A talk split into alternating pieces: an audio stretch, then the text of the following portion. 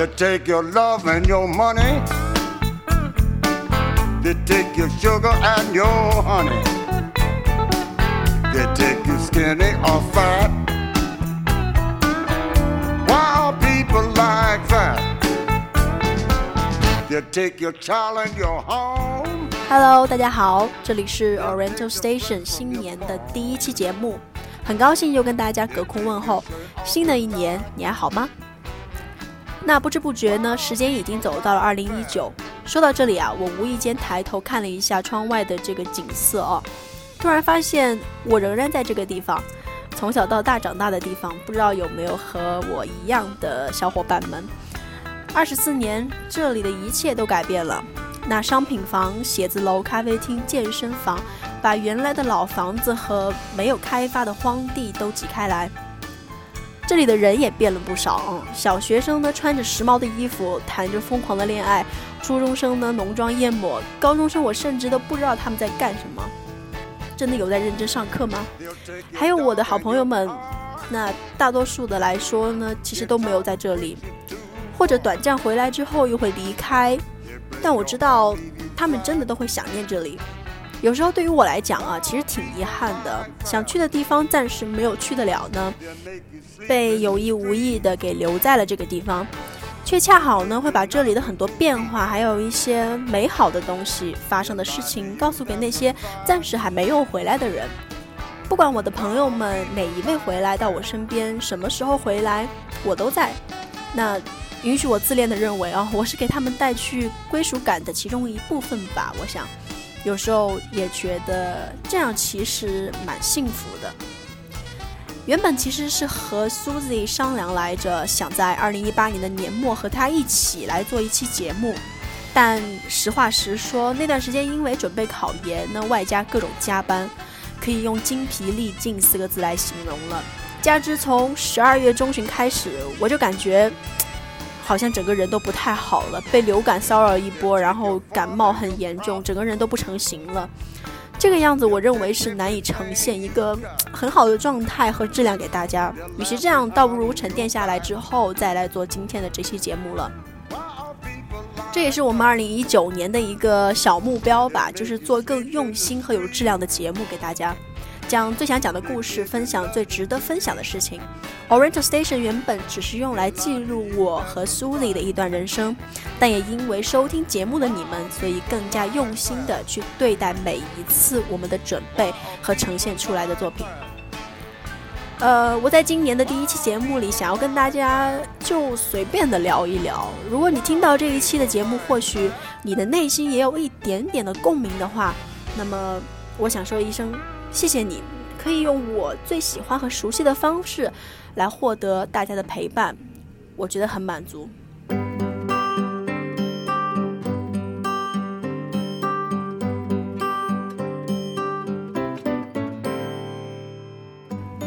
冬天真的是一个会让一切都寂静和冷静下来的季节啊！我非常讨厌冬天，我是比较喜欢春天和夏天的。在冬天也格外需要一点什么陪伴吧。这种陪伴呢，或许是一个人，又或许是一部电影，再或者仅仅是你手上的一杯热可可，就可以让人从心里面暖起来。比如现在我正坐在星巴克的角落里，开始各种回忆，慢慢的就浮现了出来。从高中开始呢，我就产生了一种喜欢总结的习惯，大概是因为想取得更好的成绩，或者是什么的，或者是。被当时的学霸同桌给刺激到，所以很相信老师讲的，说总结是提高自己的很好的办法。但是慢慢长大之后，我发现我的总结啊，往往来自于自己在某一段时间里面某些事情可能做得不够好，就更像是一种呃自我的理解和疏导的过程。更在于找到内心的一种平衡感。至于总结的结果，可能会在以后潜移默化地影响我，只是不再会像学生时代那样逐项列举之后呢，成为什么好像未来一段时间我要遵守的什么规则或者定律。所以这一次我仍然会从总结开始。那二零一八年呢，算是一个还蛮丰富的一年吧。年初的时候，我在日历上写了不少的计划，都一一实现了。比如说，在三月份的时候，计划一场九十让的试听音乐会。四月份的时候去宁波和苏 y 见面，六月份去新加坡见了 Sale，那七月份的时候呢，去听了一场五月天的演唱会，年末就准备考研了。想想过去的一年，你们有没有什么印象非常深刻的事呢？对我个人来说啊，记忆力差是一个让我自己都感到很头痛的事情。但是即便如此，我也能清晰地回忆起来，2018年留给我的几个难以抹去的瞬间。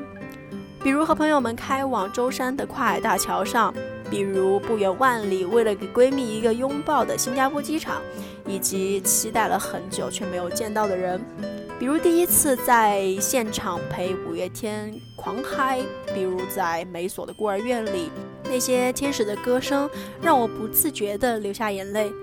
比如第一次喝得烂醉，第二天都头昏脑胀；比如第一次自以为是表白，却收到一个不想要的反馈；再比如一遍又一遍收拾心情备战考研，最后却被没日没夜的加班给打败。不过至少最后结果是好的，这也算我的一个能力吧，我觉得。这样挺好的，就是任何事情到最后都会变成美好的一种结果，哪怕是受了一些伤害或者什么不愉快的，也会在最后觉得是一种收获。比方说，昨天考研成绩出来了，我一开始觉得非常抗拒查分数，因为手上有一些材料嘛还没有完成，怕心理承受能力不行，工作也会延期，所以，但最后被朋友炸到受不了，去查了分。虽然分数线还没出来呢，不过还行，感觉希望还是有的。瞬间觉得付出了也收获了，就挺开心了。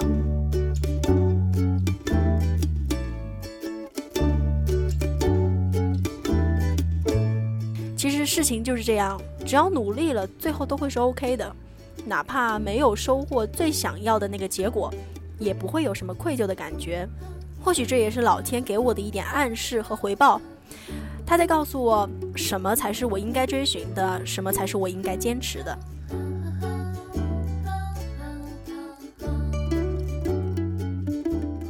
这个年过得有些仓促啊，但却觉得很充实，也很开心。仓促是因为有的朋友回来很短暂的时间就离开了，而充实呢，是因为既可以见到很多好朋友，有很多有趣的安排，也可以在阳光明媚的下午就躺在凳子上看一下午的书。这次下要回家过年呢，我们安排了很多行程，都挺有趣的，也很充实，甚至有的是我这辈子都没有敢做过的事情啊。我们在成都逛了一整天，我讲话讲到回家都虚脱了，然后声音都沙掉了。我一年只打一次麻将，都是陪这几个同学打的。我们在星巴克看书讨论人生，在家拼一个感觉一辈子都拼不完的迷你屋。这个很信命的人竟然会拖着我去算命师傅那儿算了一卦。那人说我要晚婚，啊，等等等等的。回味起来呢，觉得还是蛮有意思的。以前的我会希望和朋友们在一起的时候玩点什么嗨的东西，现在却觉得呢，只要是趣味相投的人，哪怕在一起安静的坐着喝杯咖啡，或者无所谓看一部什么电影了，都会感到平静和安宁。蔡康永就说啊，人一生最重要的不是开心，而是平静。我想大概就这意思吧。呃，新的一年呢，总是想做点什么改变了。那今年我在财务方面突然有一个想要转变的一个想法，希望自己可以多投资在知识啊、健康啊这一类的东西上。于是我破天荒的在方所书店里面充了五百块钱，希望鼓励自己多看看书了，也办了一张健身卡，定期要去健身的这个计划。但是至于我那难以改变的购物欲呢，就尽量可以少买一些，但买的质量好一些，就好像衣服可以质量好，但又能百搭，这样就不会觉得很浪费了。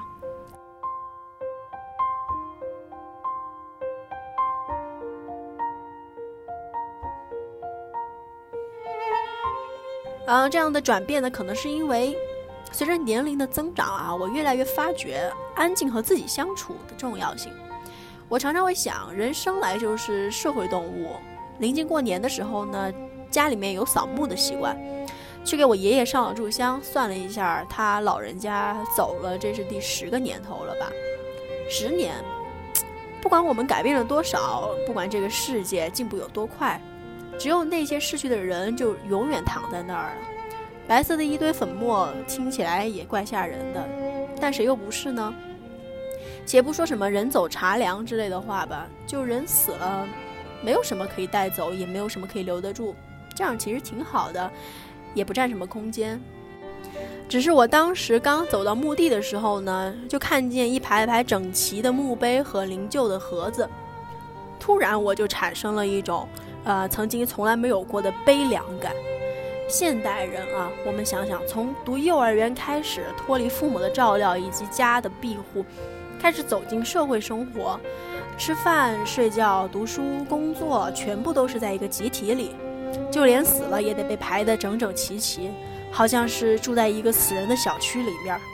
如果真的有人离开这个人烟旺盛的社会呢，而去往一座比如孤岛一样的地方，那么不出两三年，只要公安系统查不到你这个人，他们就会认定是消失了。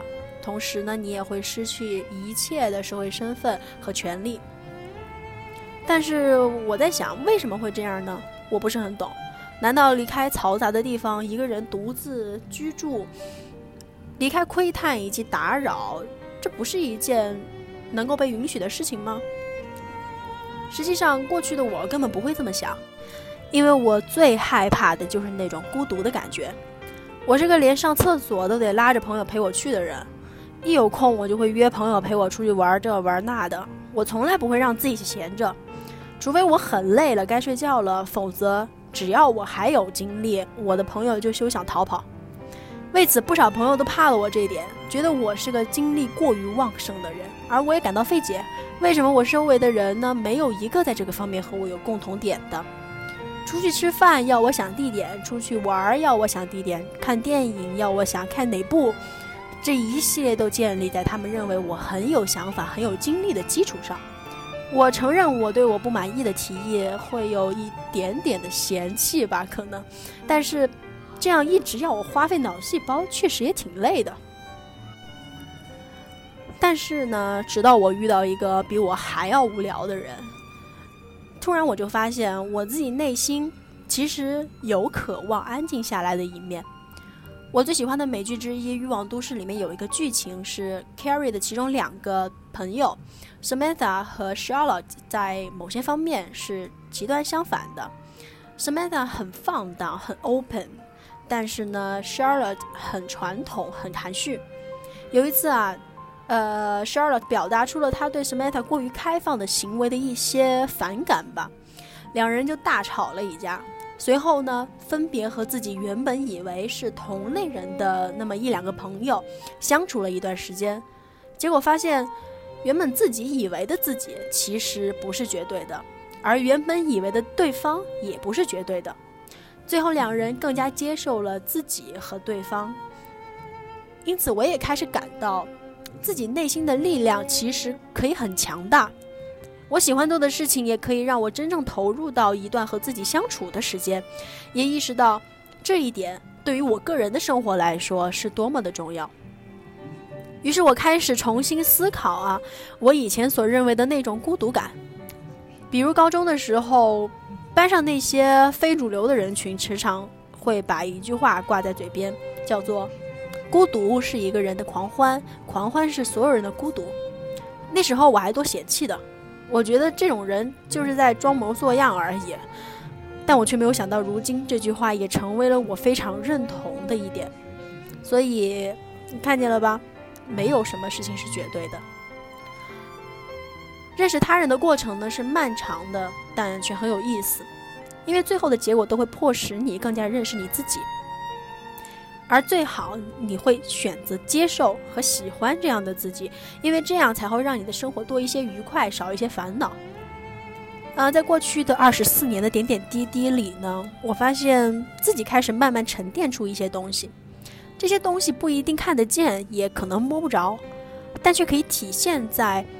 我和别人的差别里，虽然我常常会感觉到啊自己的普通和平凡，但是放置在一个周围的环境里面，却觉得好像我还蛮好的，有个性、有价值，然后有自己喜欢的东西，有自己打发时间的一些兴趣爱好。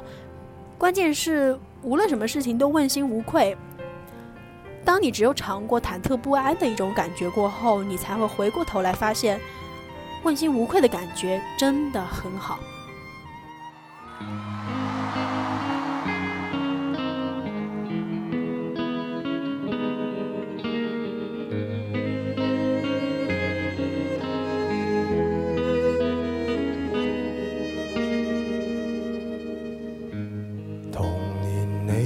谁渡过盛世班中唱的歌，再哼一哼可以么？当时谁与你排着坐，白色恤衫灰裤子，再穿一穿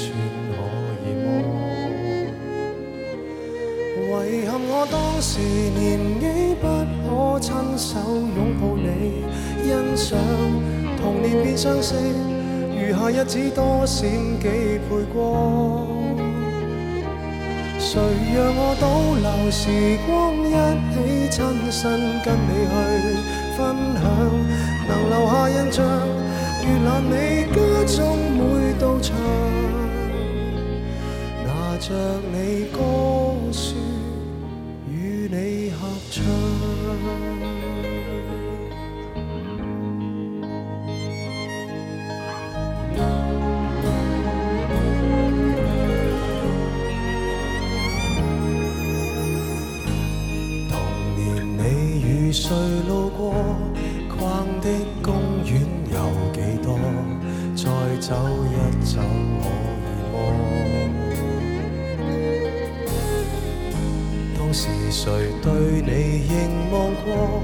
是否真的比我多？再演一演可以么？遗憾我当时年纪不可亲手拥抱你，欣赏童年变相识，余下日子多闪几倍光。谁让我倒流时光，一起亲身跟你去分享？遗憾印象没有你家中那面墙，拿着你相簿。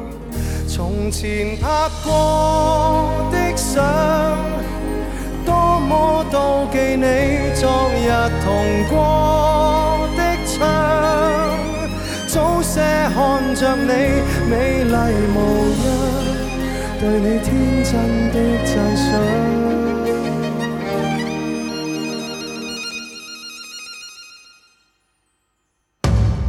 遗憾我当时年纪不可亲手拥抱你，欣赏童年变相识，余下日子多闪几倍光。谁让我倒流时光，一起亲身跟你去分享？遗憾印象没有你家中那面墙，拿着你相簿。从头细看，你六岁当天已是我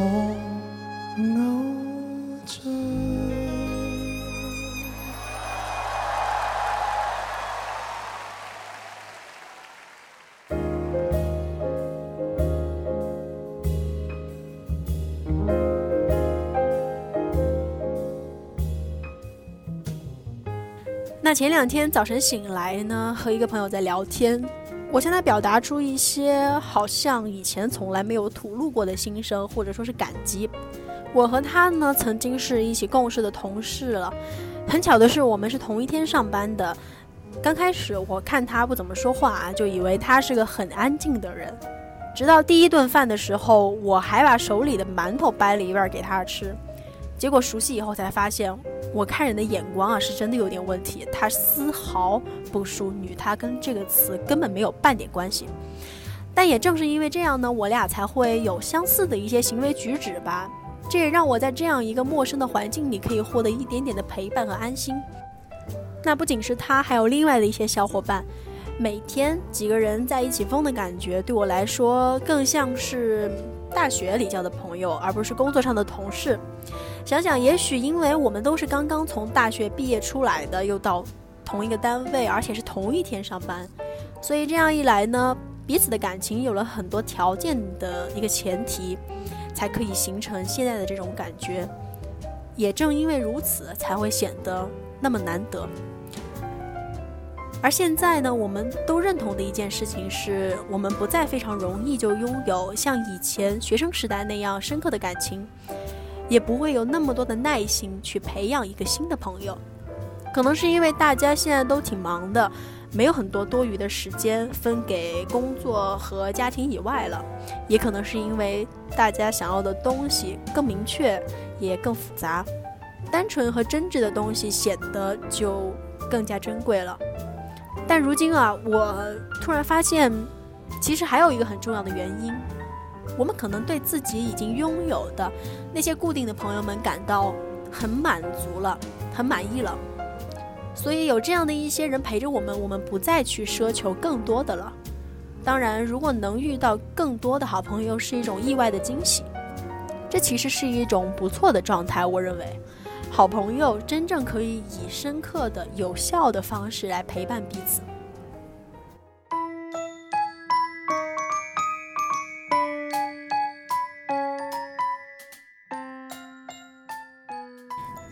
嗯，我发现从二零一九年一月一号开始，我的状态慢慢慢慢的开始，嗯，调整过来了，然后甚至到了一种我从来没有过的一种好的阶段。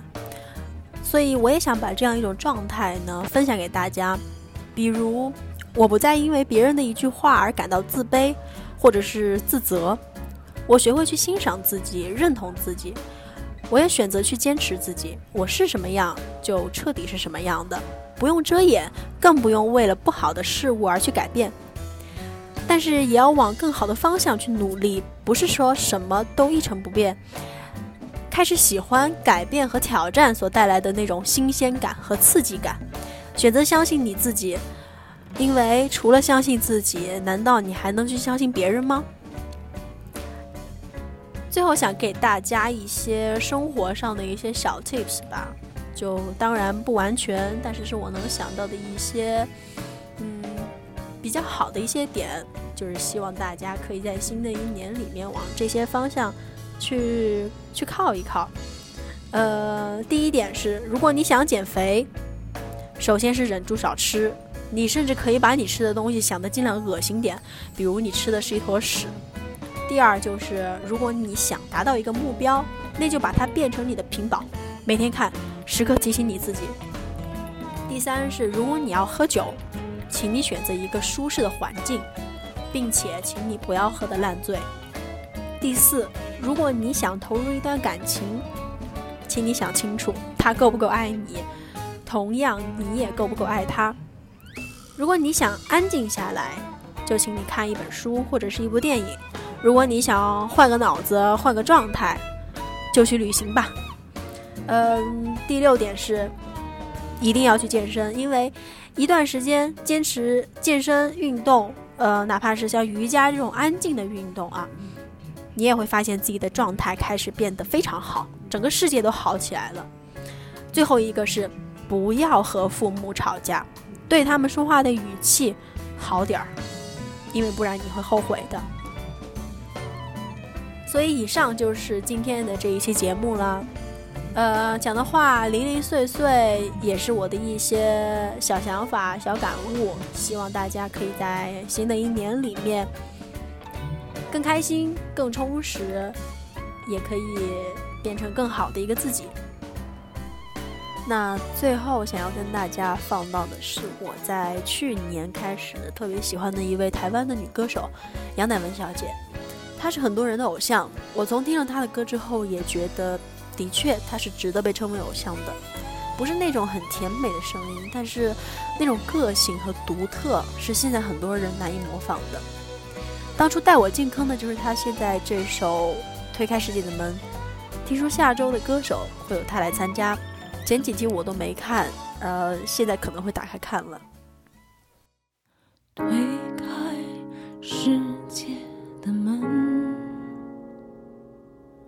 你是站在门外怕迟到的人，捧着一颗不懂计较的认真。吻过你的眼睛，这无畏的青春。